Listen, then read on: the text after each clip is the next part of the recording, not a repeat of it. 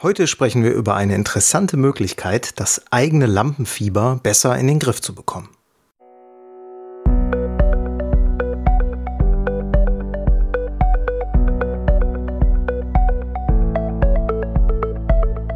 Willst du mehr Erfolg als Zauberkünstler haben? Bessere Shows? Mehr Buchungen? Höhere Gagen?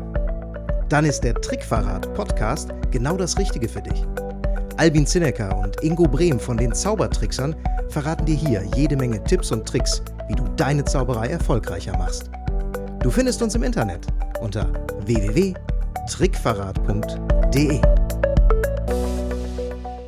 Hallo zusammen und herzlich willkommen zu einer neuen Folge im Trickverrat Podcast. Hier ist wieder der Albin von den Zaubertricksern und heute möchte ich mit euch einen interessanten Gedanken teilen, von dem wir vor einigen Monaten zum ersten Mal gehört haben.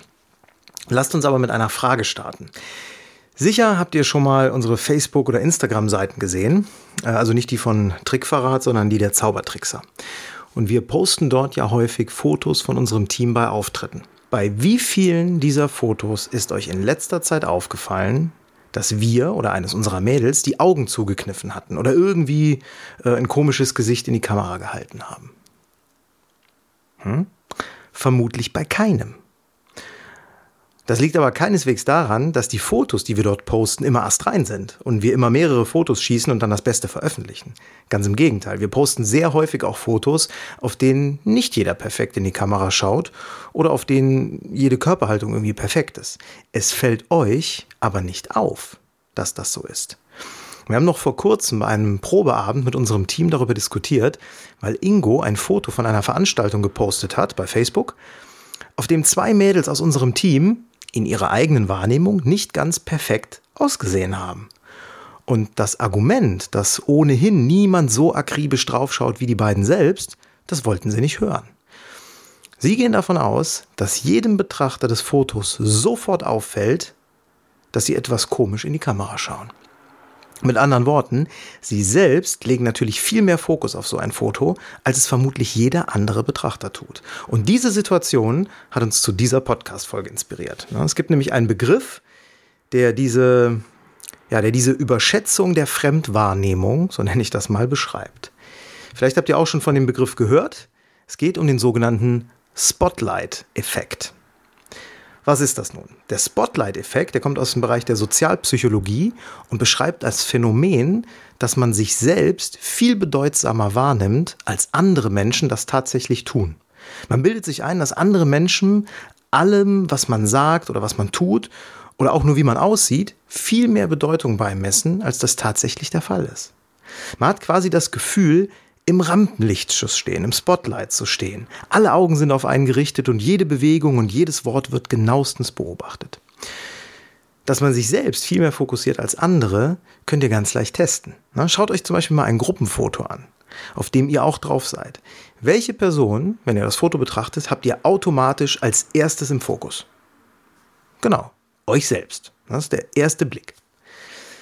Ein schönes und sehr nachvollziehbares Beispiel für den Spotlight-Effekt könnt ihr erleben, wenn ihr in einem Buffet-Restaurant zum Beispiel seid. Wenn ihr mit einem vollgepackten Teller zurück zu eurem Sitzplatz geht und plötzlich stolpert. Mit einem riesen Geschepper knallt der Teller auf den Boden und geht kaputt. Das Essen liegt zwischen den Scherben und natürlich drehen sich alle Köpfe im Restaurant nach euch um. Super peinlich. Erde, tu dich auf. Man würde am liebsten im Erdboden versinken. Und selbst nachdem die Kellner alles weggeräumt und aufgewischt haben und man schon lange wieder an seinem Tisch sitzt, hat man das Gefühl immer noch, von allen angesehen zu werden. Und genau das ist er dann, der Spotlight-Effekt. Während das Missgeschick für einen selbst noch lange im Kopf bleibt, sehr präsent ist, haben die anderen Gäste im Restaurant schon wieder ganz andere Themen. Es interessiert sie einfach nicht so sehr, wie es einen selbst interessiert. Ähnlich ist das auch, ist ein weiteres Beispiel, wenn man einen Fleck auf dem Hemd hat und dann in einer Besprechung mit mehreren anderen Menschen sitzt. Man selbst weiß ganz genau, dass man den Fleck hat und man glaubt, jeder im Raum würde das auch bemerken. Die Wahrheit ist aber, dass die meisten Anwesenden eben nicht bemerken, dass man da einen Fleck hat. Und die, die es bemerken, denen ist es nicht so wichtig. Sie vergessen es einfach. Ihr habt Angst, euch bei einem Auftritt zu versprechen. Ne? Gemäß der berühmten selbsterfüllenden Prophezeiung wird das dann auch sicherlich passieren. Die Frage ist dann immer nur, ist es wirklich schlimm? und hat das Publikum es überhaupt bemerkt? Meistens nämlich nicht. Menschen, die grundsätzlich Schwierigkeiten haben, vor anderen Menschen zu sprechen, leiden besonders oft unter diesem Effekt, unter diesem Spotlight-Effekt. Und ganz schlimm ausgeprägt ist der Effekt bei Menschen mit sozialen Phobien. Nur damit wir uns jetzt richtig verstehen. Ich bin weder sozialpsychologisch ausgebildet, noch könnte ich irgendwie wissenschaftlich korrekt erläutern, was da genau in uns vorgeht. Aber seit ich um dieses Phänomen weiß, seit ich davon gelesen und auch gehört habe, wende ich das im Alltag und auch auf der Bühne an, um meine innere Haltung anzupassen und damit auch viel gelassener auf der Bühne stehen zu können. Und ähm, noch etwas ist mir wichtig, besonders in Bezug auf die Beispiele. Dass andere Menschen uns und unseren Taten viel weniger Bedeutung beimessen als wir selbst, das soll nicht dazu führen, dass es uns scheißegal ist, wie wir aussehen, was wir sagen oder was wir tun. Oder wie wir auf der Bühne stehen, wie wir unsere Auftritte bestreiten. Ich würde auch nicht mit einem Fleck auf dem Hemd zum Bewerbungsgespräch gehen, wenn es sich denn vermeiden lässt. Spotlight-Effekt bedeutet nicht, dass bestimmte Dinge für unser Umfeld oder auch für unser Publikum unsichtbar sind. Sie sind nur nicht so bedeutsam für unser Umfeld wie für uns. Es gibt den Spotlight-Effekt, weil wir zwischen zwei Perspektiven nicht sehr gut wechseln können. Es gibt da einerseits die egozentrische oder egozentrierte, heißt es, glaube ich, korrekterweise, egozentrierte Perspektive, in der wir uns natürlich als besonders wichtig wahrnehmen. Die Art und Weise, wie wir uns selbst sehen und wie wir in der Öffentlichkeit gesehen werden wollen. Wir schenken uns selbst natürlich viel Aufmerksamkeit. So viel Aufmerksamkeit bekommen wir aber sonst von niemandem. Andere Menschen um uns herum betrachten uns aus einer distanzierten Perspektive. Und aus Distanz können wir gar nicht so aufmerksam sein und alles mitbekommen. Es gelingt uns persönlich nur leider nicht, aus unserer egozentrierten Perspektive in die distanzierte Perspektive zu wechseln oder eben nur mit großer Mühe. Und das ist der Grund, warum es diesen Spotlight-Effekt überhaupt gibt. Wie kann uns der Spotlight-Effekt nun auf der Bühne helfen? Denn eigentlich ist es doch paradox, ne? denn gerade auf der Bühne stehen wir ja im Spotlight, also im Rampenlicht, und wir sind mehr unter Beobachtung als im Alltag auf der Straße. Aber dennoch gelten die gleichen sozialpsychologischen Regeln. Selbst auf der Bühne hat das, was wir tun und sagen oder wie wir aussehen, weniger Bedeutung für unser Publikum als für uns selbst. Stellt euch vor, ihr versprecht euch, Beispiel von eben. Für euch selbst fühlt sich das immer unangenehmer an als für das Publikum. Oder ihr steht auf der Bühne und müsst ein paar Sekunden Zeit aushalten. Ihr müsst ein paar Sekunden Applaus aushalten oder vielleicht sogar Stille aushalten. Auf der Bühne kommen uns wenige Sekunden immer länger vor, als sie tatsächlich sind. Das kennt ihr vermutlich.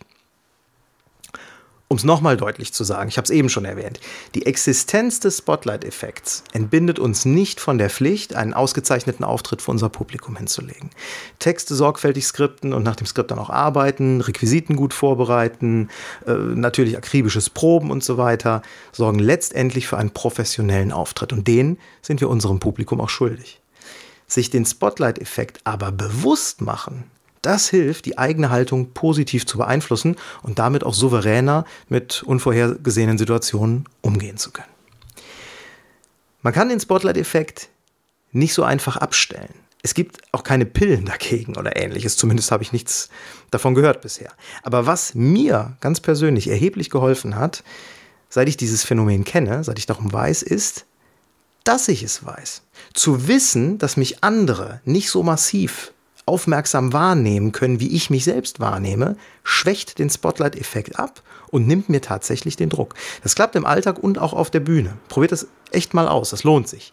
Nehmt euch einfach vor, bei der nächsten peinlichen oder zumindest unangenehmen Situation bei einem Auftritt zu denken, so, da ist er nun, der Spotlight-Effekt. Ne, das ist sowas, das müsst ihr nicht laut aussprechen, das müsst ihr euch innerlich sagen. Aha, da, das ist dann also dieser Spotlight-Effekt.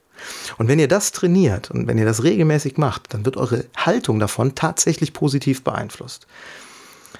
Das ist nur ein kleiner und irgendwie sehr einfach klingender Tipp, hört sich auch ein bisschen banal an, aber den Wert dieses Tipps, den könnt ihr bemessen, wenn ihr tatsächlich mit weniger Lampenfieber auf der Bühne steht. Das ist nämlich ein Effekt, der bei mir unter anderem dadurch eingetreten ist. Ein weiterer Nebeneffekt ist übrigens, dass man den Hang zum Perfektionismus ganz dezent damit abtrainieren kann. Bei mir hat das Wissen um den Spotlight-Effekt dazu geführt, dass ich in manchen Dingen eben nicht mehr so 100% und so perfektionistisch sein will, wie ich es eigentlich immer war. Weil die anderen bekommen es eh nicht so genau mit wie ich selbst. Ja, das war es schon von mir zu diesem Thema. Ist heute eine etwas kürzere Folge geworden, aber ich fand die Idee des Spotlight-Effekts und auch die Gedanken, die ich in den letzten Monaten jetzt, kann man schon sagen, dazu hatte, die fand ich so spannend, dass ich sie gerne mit euch teilen wollte. Ich freue mich über euer Feedback. Gerne auch, wenn ihr das mal ausprobiert habt, auch mehrfach ausprobiert habt, wie sich das Ganze anfühlt, ob das geholfen hat, dass bei euch auch so eine Wirkung entfaltet wie ähm, bei Ingo und bei mir. Und ja, damit sage ich bis zum nächsten Mal im Trickverrat Podcast. Euer Albin. Tschüss. Und schon sind wir wieder am Ende der heutigen Folge angekommen und wir hoffen sehr, dass es dir gefallen hat. Wir als Künstler freuen uns natürlich besonders über deinen Applaus. Aber da wir deinen Applaus hier auf dem Podcast leider nicht hören können, kannst du uns applaudieren, indem du uns eine 5-Sterne-Bewertung bei iTunes gibst. So hilfst du, diesen Podcast noch vielen weiteren Zauberern zugänglich zu machen. Das klappt nur mit einer 5-Sterne-Bewertung so richtig gut. Vielleicht möchtest du uns ja sogar eine Standing Ovation geben. Dann wäre es klasse, wenn du eine Rezension schreibst oder auf unserem Blog oder unserer Facebook-Seite einen Kommentar hinterlässt. Welche Themen interessieren dich? Worüber sollen wir sprechen? Teil uns einfach deine Wünsche mit und mach den Trickverrat-Podcast zu deiner persönlichen Erfolgstrickkiste. Besuch uns im Internet unter www.trickverrat.de. Bis zum nächsten Mal, deine Zaubertrickser.